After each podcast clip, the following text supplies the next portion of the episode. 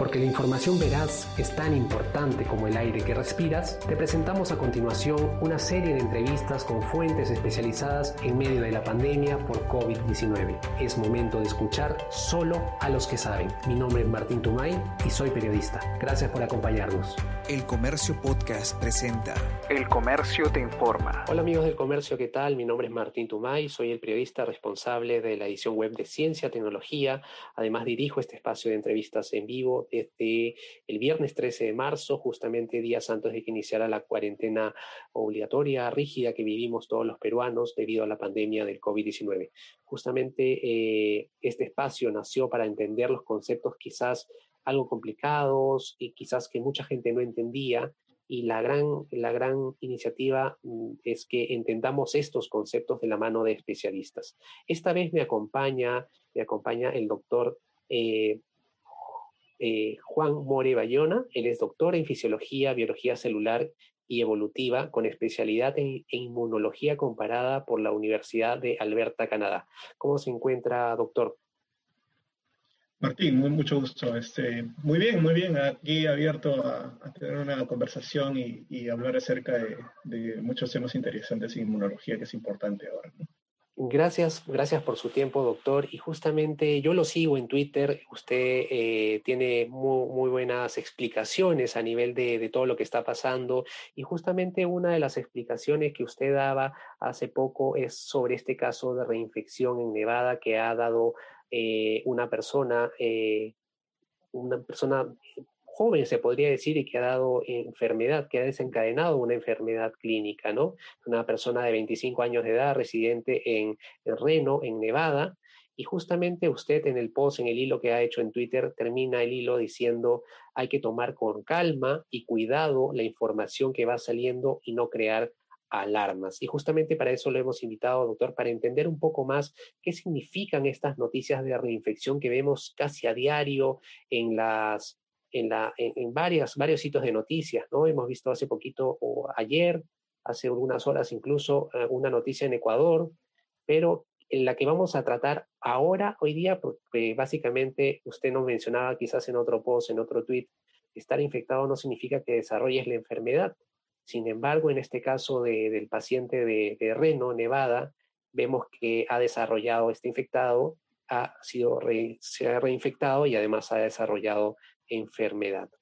Y, nada, volviendo al tema, hay que tomar con calma y con cuidado la información que va saliendo y no crear alarma, como usted bien lo dice.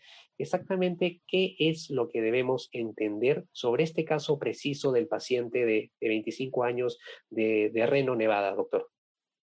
Sí, bueno, básicamente eh, el paciente eh, ha tenido, el individuo en, Estados Unidos tuvo un caso de infección eh, más o menos leve, moderada, una infección respiratoria con problemas este, de fiebre, dolor de cabeza, malestar general. Una presentación más o menos clínica de, lo que se esperaría por una infección por SARS-CoV-2. Y, este, eh, se le corrió la prueba molecular, se hicieron estudios clínicos, eh, radiografía de pecho, que es lo que rutinariamente se hace para evaluar eh, casos sospechosos con infección con SARS-CoV-2. Entonces, el individuo resultó positivo la prueba molecular y tiempo después, eh, bueno, el paciente estuvo en aislamiento y, fue derivado a casa porque eh, se está haciendo el seguimiento, se hizo el seguimiento con una prueba molecular en la cual salió negativo dos veces posterior a la primera infección.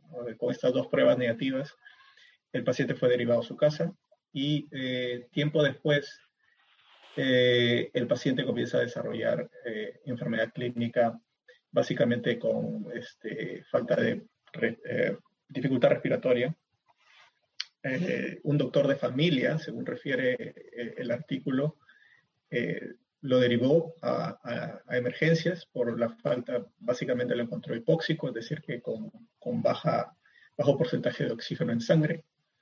Y ahí este, lo hospitalizaron y desarrolló una presentación eh, más o menos moderada severa. Entonces,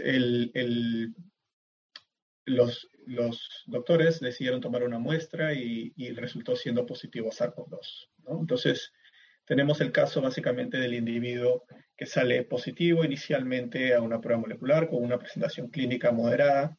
Luego hay un periodo en el cual se recupera eh, de la presentación clínica, se le corre pruebas moleculares, eh, sale negativo y con ese resultado se le deriva a casa. El individuo tiempo después comienza a desarrollar sintomatología clínica de nuevo, es derivado al hospital, es hospitalizado, se le corre prueba molecular de nuevo y, este, y sale positivo. Entonces, esto comienza a, alertar a los, básicamente a los doctores y eh, se hace un análisis de secuenciamiento del genoma. ¿Qué, significa esto? Eh, básicamente, eh, lo que uno detecta en una prueba molecular es una pequeña fracción del genoma del virus. Todos los virus tienen genoma, así como nosotros, como organismos superiores tenemos un genoma. Entonces lo que se hace es la búsqueda de una porción de este genoma en la muestra del individuo en los hisopados nasales. Pero cuando uno quiere hacer un estudio mayor, profundizar en, la característica del virus, uno hace el secuenciamiento del genoma completo. El genoma completo del virus es alrededor de 30.000 nucleótidos, que es básicamente los ladrillos del genoma del virus y eh, determinan toda la característica del genoma completo del virus en, las dos, en los dos casos, ¿no? en el caso inicial, en, la prima infección, y en el segundo, en el caso que se presenta como una reinfección. Entonces, haciendo un estudios eh, genéticos en estos dos virus, se encuentran de que los dos virus pertenecen a un mismo grupo, los dos virus evidentemente son SARS-CoV-2, y haciendo análisis, ambos virus pertenecen al mismo grupo. ¿okay? Sin embargo, encuentran eh, variaciones en estos, como lo ya, les llamo para que entiendan eh, quienes nos escuchan, los ladrillos de los nucleótidos, los, nucleótidos del, ácido nucleico, hay variaciones entre una y otra. Estas variaciones es la que eh, nos dice que son dos virus. Si bien es cierto, ambos SARS-CoV-2, ambos pertenecen al mismo grupo genético, tienen dos orígenes distintos. Entonces, por eso es que eh, esto eh, sugiere de que el individuo se ha reinfectado. ¿okay? En, este punto es importante señalar, eh, como es algo que mencionaba yo también en, el hilo que había presentado, es que la infección es muy distinto a enfermedad. ¿no? Uno se puede infectar y no desarrollar enfermedad clínica. Yo puedo salir positivo a una prueba molecular, ¿no? Positivo SARS-CoV-2, pero no desarrollar enfermedad clínica. Enfermedad clínica significa tos, dolor de cabeza, fiebre, malestar general, ¿no? Todo esos, toda esa sintomatología clínica o signos clínicos es básicamente el desarrollo de una enfermedad. Pero yo puedo ser un asintomático, ¿no?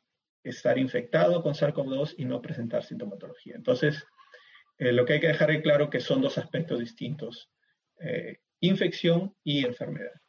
Entonces, eh, regresando al tema aquí, eh, el problema viene que el individuo en la segunda infección este, sí desarrolla la enfermedad clínica. Entonces, aquí ya es un caso distinto. Si, si eh, los quienes nos escuchan han seguido algo del tema, ha habido un caso previo, el primer caso de reinfección que se dio en Hong Kong, Hong Kong. en el cual el individuo primero se infecta, desarrolla una enfermedad leve, moderada, y posteriormente se vuelve a infectar y eh, se vuelve a infectar porque hacen este mismo análisis genético que explicaba en el caso de Nevada, pero el individuo no desarrolla enfermedad, no, no tiene presentación clínica, sintomatología clínica.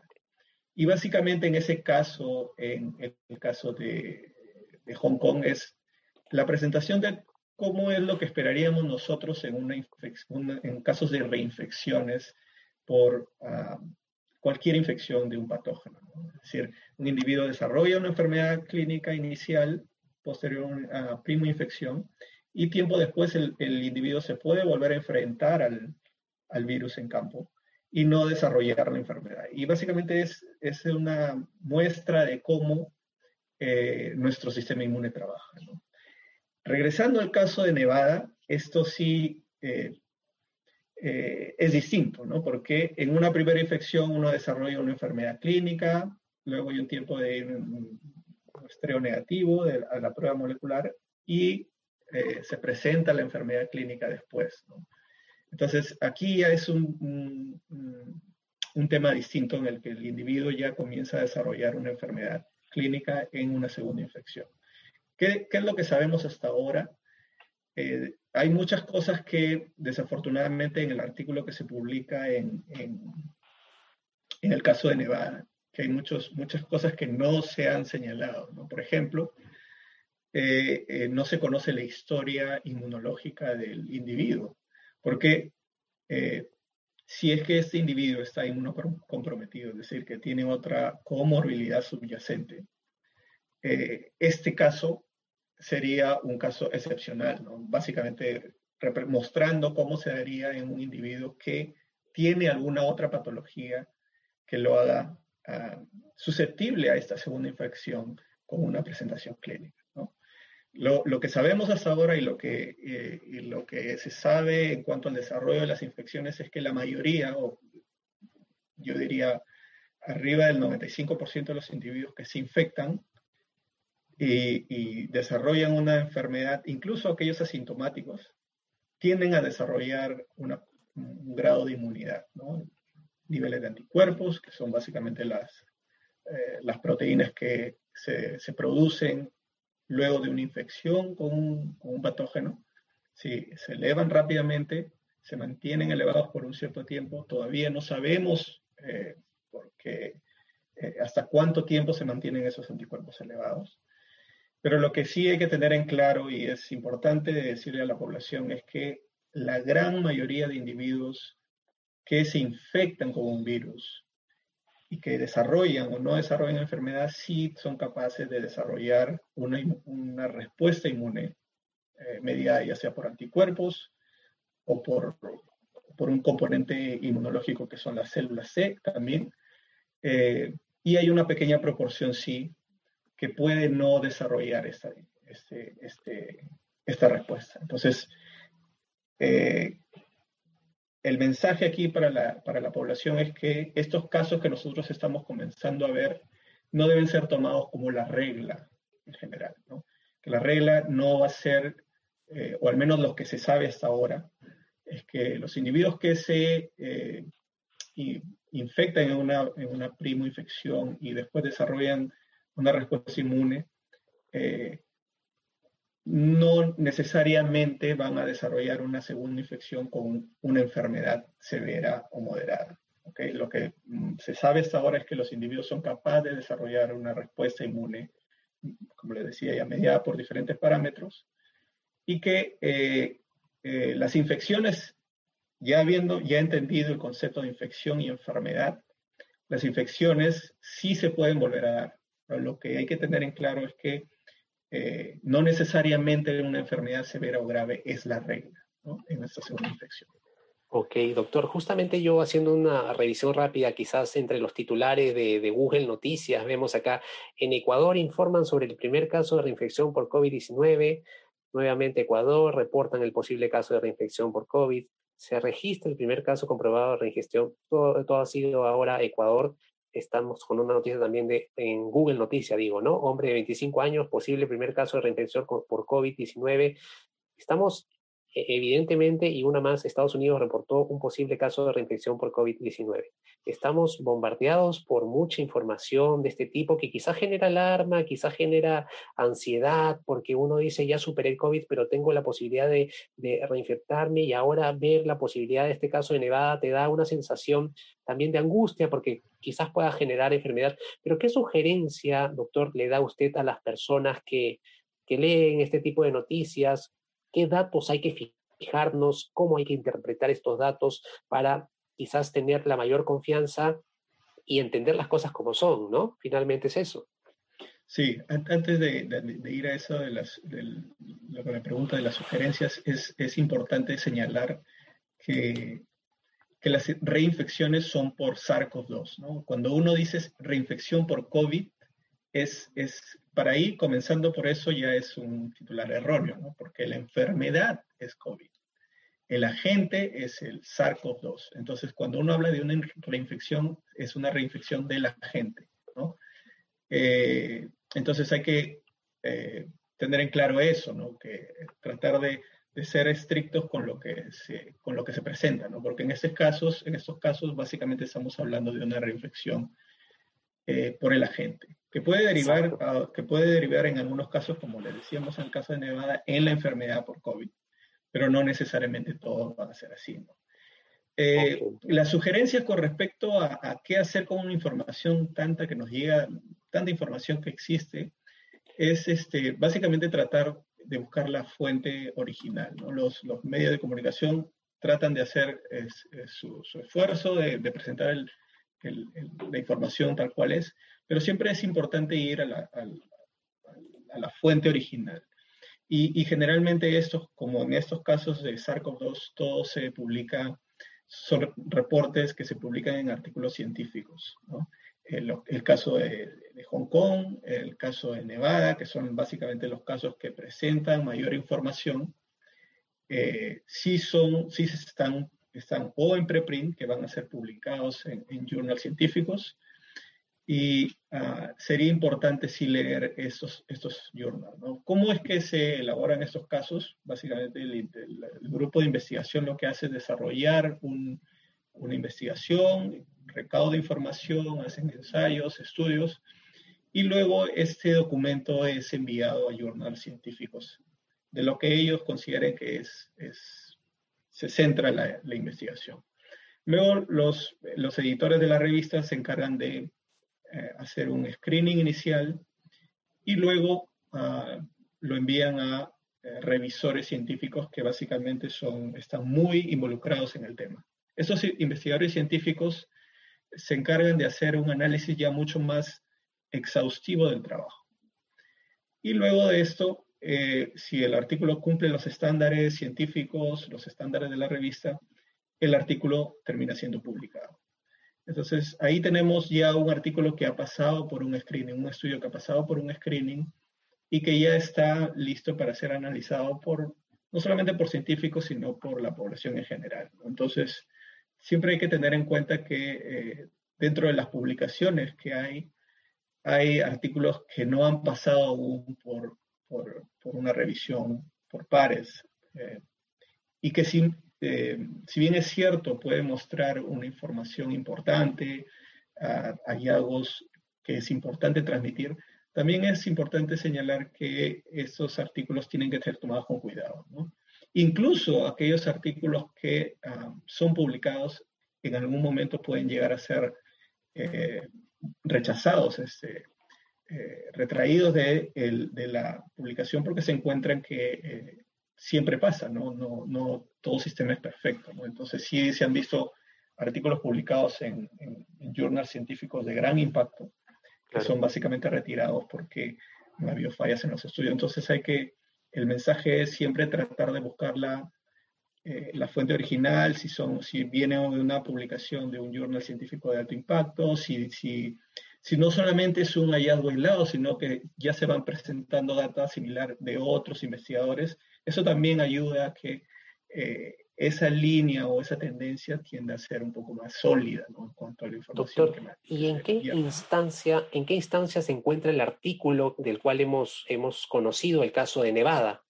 ¿Ya ha sido el, revisado por pares o no?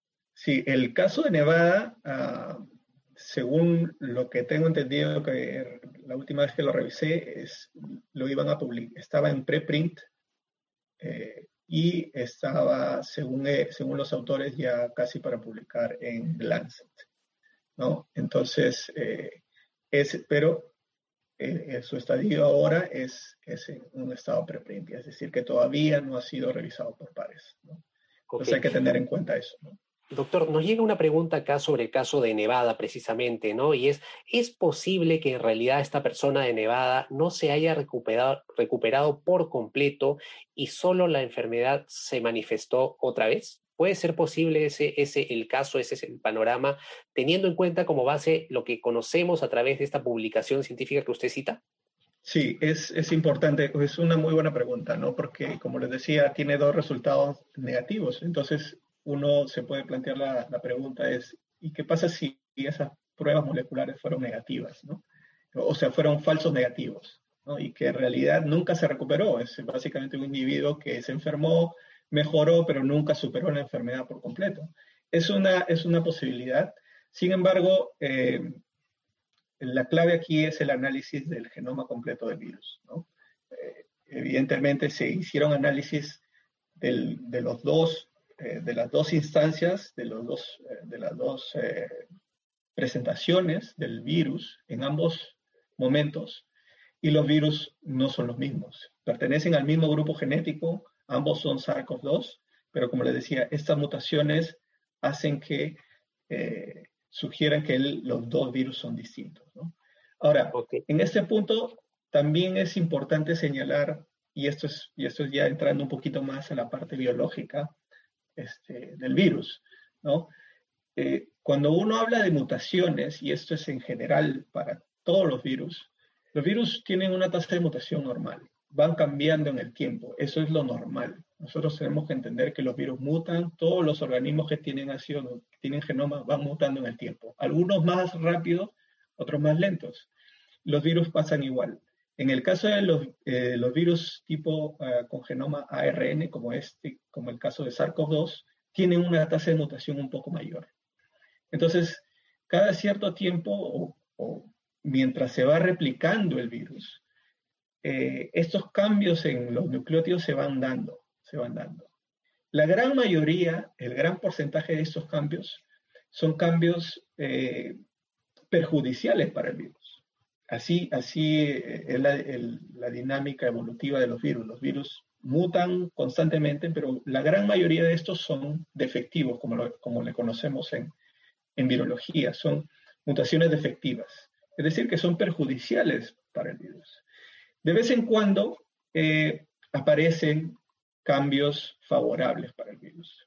Y estos son los cambios que sí representan una, una preocupación mayor porque, entre comillas, hacen más fuerte al virus, ¿no? Le confieren capacidad de evadir una respuesta de defensa en un individuo o eh, hacer, hacerse más transmisible, más, más contagioso, son conceptos que eh, están muy relacionados a estas, estas mutaciones que son eh, favorables para el virus. Entonces, eh, cuando se hacen estos análisis de, secuencia de genomas, uno, por el caso que se presenta básicamente es que son dos virus que tienen mutaciones, es que son virus distintos, pero también es importante, como, como les decía, entender el, contexto de la multiplicación, de la replicación del virus que eh, puede darse que eh, este agente esté cambiando estos agentes y que estas mutaciones y que estos cambios no signifiquen un cambio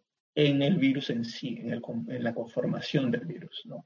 Muchos de estos, eh, de nuevo, para entrar en un concepto biológico del virus, muchos de estos estas mutaciones son mutaciones silentes, es decir, que eh, el cambio en el ácido nucleico no representa un cambio en la proteína. ¿Qué, quiero decir con esto? Este, pongámonos en el ejemplo de un humano. Yo tengo, este, mi, información genética está para codificar mi color negro del pelo. Yo puedo tener cambios en el, en el gen que codifica para el color negro de mi cabeza, pero esos cambios no representan a que mi cabello negro cambie a rubio. Lo mismo pasa con los virus. Los virus pueden tener variaciones en, los, en esta secuencia, en su información genética, pero esos cambios de repente no representan un cambio en la estructura del virus como tal. Entonces estos, estos cambios o mutaciones se conocen como mutaciones silentes decir, que hay alteraciones o modificaciones, como es que lo que encontramos en, muy probable en este caso, que son dos virus con información genética distinta. Pero la proteína o el virus en sí termina siendo, termina siendo el mismo virus. Entonces eso que hay que tener eh, importante, porque cuando uno lee el artículo, eh, no se menciona eh, modificaciones en la proteína en sí, en el virus en sí.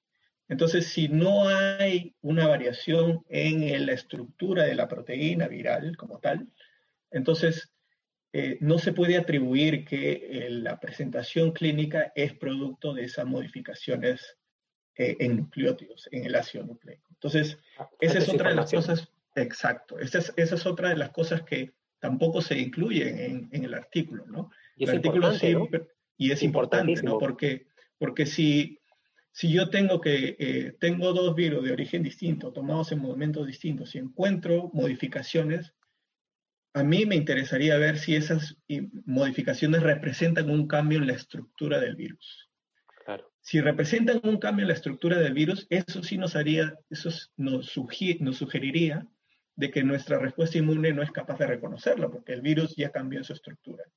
Pero si el virus no cambia en su estructura como tal, ¿no? La proteína S, la proteína del spike sigue siendo la misma, o la, conformación del virus sigue siendo la misma. Entonces, estas mutaciones silentes funcionalmente no tendrían una importancia mayor con relación a la, al desarrollo de una respuesta inmune en el individuo y esa situación nos, involucra, eh, nos llevaría a nuevos retos en general. Pero antes de llegar a ese, ese punto, doctor, dos preguntas que me hace llegar Gerson Collave, él es parte del equipo de ciencia y tecnología dentro del comercio. Las dos preguntas son las siguientes, ¿no? Usted ya indicó que hacer la enfermedad de COVID-19 por el virus de SARS-CoV-2 no, no es la regla. Básicamente eso hay que tenerlo en claro. Eh, pero la pregunta es, ¿los resultados del, paciente de Nevada pueden ser extensibles a todos los pacientes? Esa es la pregunta. No, no, no, definitivamente no. Hay que, eh, hay que entender que este es un caso, y básicamente es que así se presenta en el artículo, es un caso uh, de reinfección por SARS-CoV-2 eh, y hay que tomarlo como, como tal. No hay que extenderlo, que todos los individuos que se vuelven a reinfectar con SARS-CoV-2 desarrollarán una enfermedad clínica. Eso, al menos hasta ahora, lo que se conoce hasta ahora, hoy, eh, 31 de agosto, es que no sería el caso. ¿no? Por supuesto, eh, falta mucho por estudiar en ese virus, falta mucho por aprender acerca del COVID-19, de la enfermedad, eh, pero los resultados que tenemos hasta ahora es que estos serían casos eh, excepcionales, eh, casos de un porcentaje menor, y hay que tomarlo como tal. ¿no? Por eso es importante no, no transmitir eh, la, la, idea que eh, todos los individuos que se reinfecten en una segunda, en un segundo caso, en una segunda oportunidad, desarrollen una enfermedad como la, que, como la del caso de Nevada. ¿no? Eso, eso sí hay que tenerlo claro. Ok. La siguiente pregunta también de Gerson es, ¿cómo se evalúa la reinfección en otras enfermedades similares? y si esta es fundamental para el control de una pandemia. Sí, es, eh, es muy, muy importante la pregunta. Yo, eh, yo estoy involucrado en, estudios de influenza, por ejemplo, y en influenza, eh, es lo que vemos es que los casos de reinfecciones en general no, no serían extraños. ¿No? Los casos de reinfecciones en, en, en, virales no debería ser un no debería ser una rareza y no debería asombrarnos. Los que trabajamos en, en virología eh, conocemos que las reinfecciones se dan y es así. Eh, lo raro es eh, que en estos casos de reinfecciones se desarrolle una enfermedad. el, cuando uno quiere estudiar reinfecciones, lo que se hace básicamente es, es lo que se ha hecho en, en Nevada, ¿no? tratar de caracterizar al virus completo, ¿no? a, a, la información genética completa del virus. Y eh, eh, evaluar si existe cambios mayores uh, de un caso a otro. ¿no? Si, si, se corresponde, si no hay cambios mayores, si no hay ningún cambio en, en, informa en la información genética de los dos virus, se consideraría que es esencialmente el mismo agente y no sería un caso de reinfección. Eh, sí cuando um, esta información genética nos, nos dice que han habido mutaciones o que la información genética son distintas, ya comenzamos a pensar que esto vendría a ser un caso de reinfección. Ahora, si uno quiere puntualizar y ir a la perspectiva más inmunológica, uno sí tiene que eh, entrar a ver parámetros de medición de anticuerpos, cómo es que eh, en una segunda infección estos anticuerpos se, se, se expresan en el individuo, qué tan rápido, ¿no?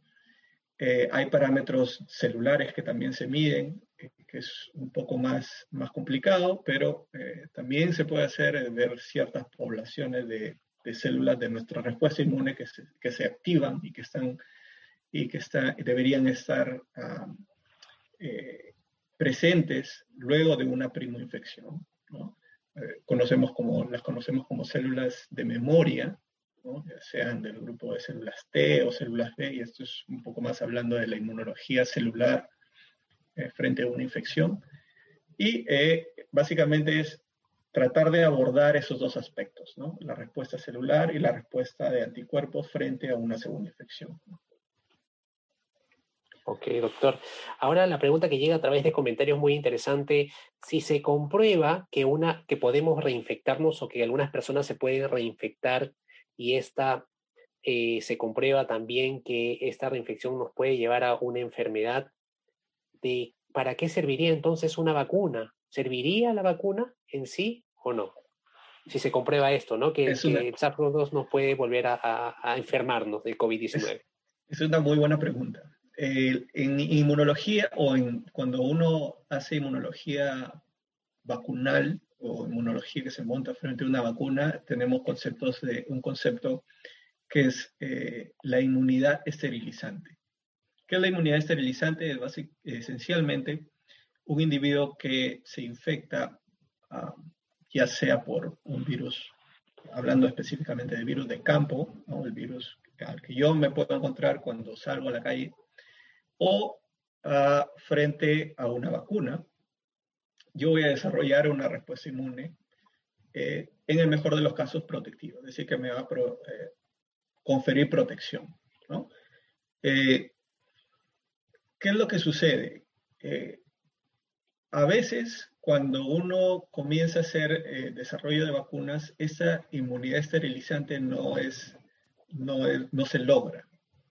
Uno no se logra eh, desarrollar una inmunidad que, que me proteja de la infección. Pero sí me protege, pero sí eh, esta respuesta frente a la vacuna sí es capaz de desarrollar una respuesta de protegerme en términos de desarrollo de enfermedad. Entonces yo me puedo, uh, puedo vacunarme, si hablamos específicamente de las vacunas, puedo desarrollar una respuesta inmune frente a, frente a la gente por cual me está protegiendo la vacuna y eh, protegerme en términos de desarrollo de enfermedad futura, pero no en términos de infección. Es decir, si yo me vacuno, no necesariamente me voy a proteger de una infección, pero sí me va a proteger de llevarme al hospital o de una muerte. Entonces, eh, en ocho meses de conocer el SARS-CoV-2, tener una vacuna que al menos nos proteja de la muerte o nos proteja de una enfermedad severa, ya sería un logro, un, un gran logro. ¿no? aún así no se logre la inmunidad esterilizante, es que nos proteja de una infección, ¿no? Entonces, y mucho de lo que se escucha ahora, hasta ahora, y de lo que eh, podemos entender de cómo, está, cómo van a funcionar las vacunas, es que probablemente eh, no nos proteja de reinfecciones, pero sí nos va a proteger, esperemos, eh, de la muerte o de una enfermedad grave. Entonces, ojalá que todos los hallazgos que hasta ahora tenemos, eh, todos los resultados que tenemos en fase 1, fase 2 y, fase, y, parte de fase 3 que van saliendo, es que al final estas vacunas eh, sí nos confieran una protección de, una, de un desarrollo de una enfermedad grave o de la muerte. Ese es, el objetivo. Tal vez no una inmunidad esterilizante que nos proteja de la infección, de una reinfección, pero sí de eh, llevarnos a la muerte. Ok, doctor. Eh, ahora entendemos que usted está en constante revisión de los artículos científicos, entendiendo y buscando información cada vez que, sale. Sobre ese punto queríamos preguntarle para usted cuál considera usted que es la, vacuna, si es que hay, o en el círculo científico, cuál es la, propuesta de vacuna o la posible vacuna que tiene mayor posibilidades de, salir. Eso, eso es una pregunta que llega a través de los comentarios. Es una, muy buena pregunta, es la pregunta del millón, ¿no? Eh, ¿cuál, ¿cuál, sería la mejor? ¿no? Eh, y en realidad hay un debate dentro de los científicos, este, porque cada uno tiene sus, pro, eh, sus, sus ventajas versus, la, versus otras, ¿no? O no, algunos mencionan, por ejemplo, las vacunas que son inactivadas, eh, como el caso de la China, ¿no? Eh, tiene muchos beneficios porque eh, no se está utilizando una porción del virus, sino se está utilizando toda la, toda la partícula viral. Y la respuesta que se desarrolle en los individuos vacunados va a ser contra todas las proteínas del, del virus. Entonces, eso sugeriría una, una protección mucho mayor, mucho más amplia. ¿no? Eh, por otro lado, eh, los que, las vacunas que trabajan con ARN mensajero, como son las de Moderna o, la de Pfizer, eh, ellos argumentan y, los defensores de, de estas vacunas sugieren que esta sería mejor. ¿Por qué? Porque nuestras células van a producir esa, esa proteína, ¿no? Es decir, no se, eh, se va a producir en una cantidad directamente de nuestras células tratando de imitar a una infección natural, una infección de un virus. Lo que le estamos diciendo a, a través de estas vacunas a nuestro sistema inmune es que se están produciendo proteínas de este virus, eh, vamos a desarrollar una enfermedad. Entonces, esa sería eh, por el lado de las vacunas que usan el ARN, este, la ventaja, ¿no? que activamente se van a producir eh, en nuestras células. Eh, las los otros, los defensores de las, las vacunas vectorizadas argumentan, bueno, este, en nuestro caso estamos utilizando un vector que también va a conferir una protección celular en adición a la, respuesta que se desarrolle frente a la proteína S. Entonces, cada, cada uno tiene eh, fundamento, fundamento biológico para una mejor respuesta. Cada uno tiene sus ventajas. Yo ahora no, no, eh, no puedo eh, predecir qué es lo que pueda pasar, pero sí es cierto que al menos los resultados que hasta ahora se, se muestran para, para todos es que eh, son, estimulan una gran cantidad, niveles elevados de anticuerpos eh, y activan respuestas celulares. Ahora, también es cierto eh, mencionar que en el caso de las, de las candidatas, de las candidatas chinas, ellos sí han mostrado menor información con respecto a la a la, a la variante de Oxford y la variante eh, y a la candidata de Moderna. La candidata de Moderna y la de Oxford sí han mostrado no solamente patrones de niveles de anticuerpos, sino han incluido también, por ejemplo, un, análisis importantísimo que es, es ver los niveles de anticuerpos de aquellos individuos que se recuperaron de la enfermedad versus los individuos vacunados. ¿no? ¿Qué tan distintos son esos niveles? Eso lo ha hecho, ese análisis lo ha hecho Moderna y lo ha hecho Oxford.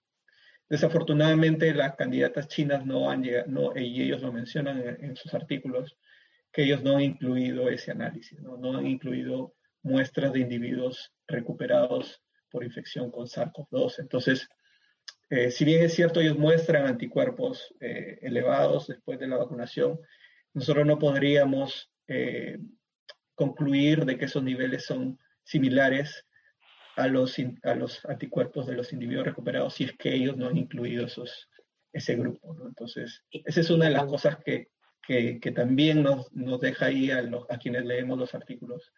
Y la eh, candidata que rusa, doctor. en el aire. Y la candidata, rusa? desafortunadamente, no, no tiene ninguna información hasta ahora publicada, no, ni, en fase, ni, ni estudios preclínicos, ni en estudios de fase 1 y fase 2. No, no existe ninguna información. Lo único que conocemos de la candidata de rusa es que eh, por, por, el presidente y por algunos este, miembros del gobierno es que, que funciona. Sin embargo, no, no conocemos eh, eh, a qué se refiere con que funciona, a qué se refiere con que es segura, porque mencionan que es segura, pero a qué específicamente a qué se está refiriendo con que es segura, porque es muy relativo, ¿no? Este, seguro en el, en el término de que no mata a los individuos que son vacunados, o seguro en el concepto de que eh, los individuos desarrollan una enfermedad severa o una, sintomatología clínica leve o, o, mediana, ¿no? Como podríamos decir. Entonces, eh, eso, eso debería estar puesto en, en, en, un documento científico y hasta ahora no, no, se, no se sabe, ¿no? Ok. Finalmente, doctor, una pregunta que llega también a través de los comentarios menciona, ¿no? ¿Están pendientes algunas o quizás varias respuestas importantes por el caso de este paciente de Nevada? Y la pregunta es, ¿cuándo estarán listas estas respuestas eh, sobre este paciente que justamente ha reportado una reinfección que ha desencadenado en una enfermedad clínica? Yo estimo, yo estimo que los, los revisores del artículo, porque a, a, como le, le, repito, el artículo estaba en, en, en, preprint, es decir, está en revisión, estimo que los revisores van a hacer, eh, van a mandarles eh, ciertas observaciones a los, a los a, autores del artículo y le van a pedir información adicional. ¿no? Si, eh, información importantísima sería saber la historia del paciente, ¿no? Si, porque si el individuo tiene una, una enfermedad eh, subyacente, ¿no? Relacionada a, la respuesta inmune, a su sistema de defensa, entonces evidentemente eh, el caso tendría un poco más sentido. Si el individuo tiene una comorbilidad, ¿no? Eh, eso eh, haría, haría repensar la situación, ¿no? Si el individuo no tiene sintomatología, este, alguna historia de alguna comorbilidad, no tiene alguna enfermedad um, inmunosupresiva, eso sí este, nos, nos, daría mucha más información, pero desafortunadamente no está. ¿no? Entonces, hay muchas cosas que, que eh, los, entiendo yo que los autores van a responder en su momento. ¿no? Y doctor, finalmente, ¿es común que se obvie ese tipo de datos tan, tan importantes como una como, comorbilidad en una situación tan, tan particular como la que vemos en esta persona reinfectada, en estos artículos de, de sí. estudios científicos? Sí, usualmente eh, depende la perspectiva que le quieran dar, ¿no? Si okay. la perspectiva darle, si ellos quieren darle una perspectiva de simplemente enfocarse en la reinfección, bueno, eh, personalmente yo considero que la parte inmunológica en una reinfección es importante. Entonces, yo sí considero que ahí se debió haber incluido información de la historia clínica del individuo, de comorbilidades este, que, que, no figuran, ¿no? Entonces, este, eso sí es importantísimo, ¿no? Entonces, pero si ellos eh, recuerden también el contexto en el, en el que estamos, ¿no? En, en, en este momento hay mucha información científica que eh, necesita ser eh, transmitida, ¿no? que necesita ser publicada. Y casos como estos, sí es importante, eh, sí es importante hacerlo, sí es importante reportarlo. Pero también hay que entender el contexto y hay que entender la extensión de cuánto se está brindando. ¿no? Que hay información que desafortunadamente, como es en este caso, que no se ha incluido y que, y que sí sería importante conocer. ¿no? Ok, genial, doctor. Yo le agradezco muchísimo su tiempo. Ahora, como hago con todos mis invitados, le doy el pase si usted quiere, por favor, subrayar o agregar algo de toda la conversación que hemos tenido, por favor, adelante.